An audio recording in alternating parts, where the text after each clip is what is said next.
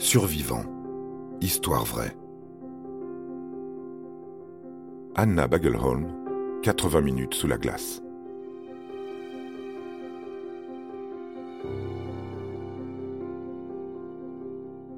Nous sommes en 1999 et Anna Bagenholm est une radiologue suédoise de 28 ans qui, après un accident de ski en Norvège, s'est retrouvée bloquée dans l'eau glaciale pendant 80 minutes.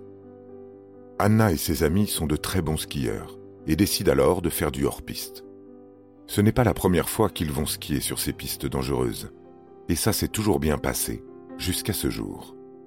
Anna tombe et glisse sans aucune possibilité de s'arrêter, avant de plonger la tête la première dans l'eau glacée.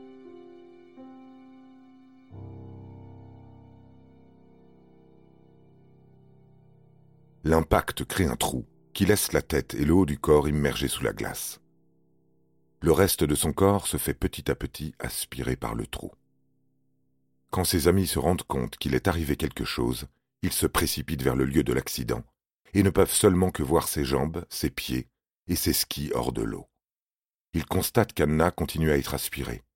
Ils tentent alors de tirer sur ses jambes afin qu'elles ne disparaissent pas sous la glace. Anna trouve tout de même une poche d'air sous l'eau ce qui lui permet de pouvoir respirer. Ses amis appellent alors les secours. Deux équipes se déplacent afin d'intervenir le plus rapidement possible. L'une part du haut de la pente, tandis que l'autre part du bas. Celle du haut arrive la première. Cependant, la glace est trop épaisse pour être cassée par leur pelle. La seconde équipe est sur les lieux quelques minutes plus tard et a le matériel nécessaire pour couper la glace. Mais le cœur de la jeune femme s'est arrêté de battre entre-temps. Les tentatives de réanimation cardio-respiratoire et le défibrillateur commencent. Pendant trois heures d'affilée, le personnel hospitalier se relève pour ne pas arrêter les massages cardiaques. Elle était physiquement morte. Cependant, un décès ne peut pas être déclaré tant que le corps n'a pas retrouvé sa température normale, soit autour de 37 degrés. L'équipe hospitalière essaye donc de la réchauffer.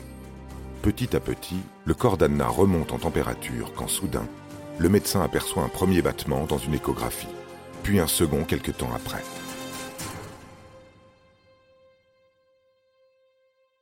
Son cœur est reparti, mais elle n'est pas encore sortie d'affaire pour autant.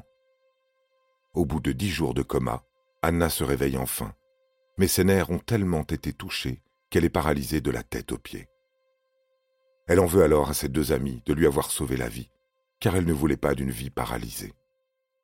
Cependant, ses nerfs guérissent petit à petit et au bout d'un an, elle est totalement rétablie et n'en garde aucune séquelle. Aujourd'hui, elle travaille en tant que radiologiste dans ce même hôpital où elle a ressuscité.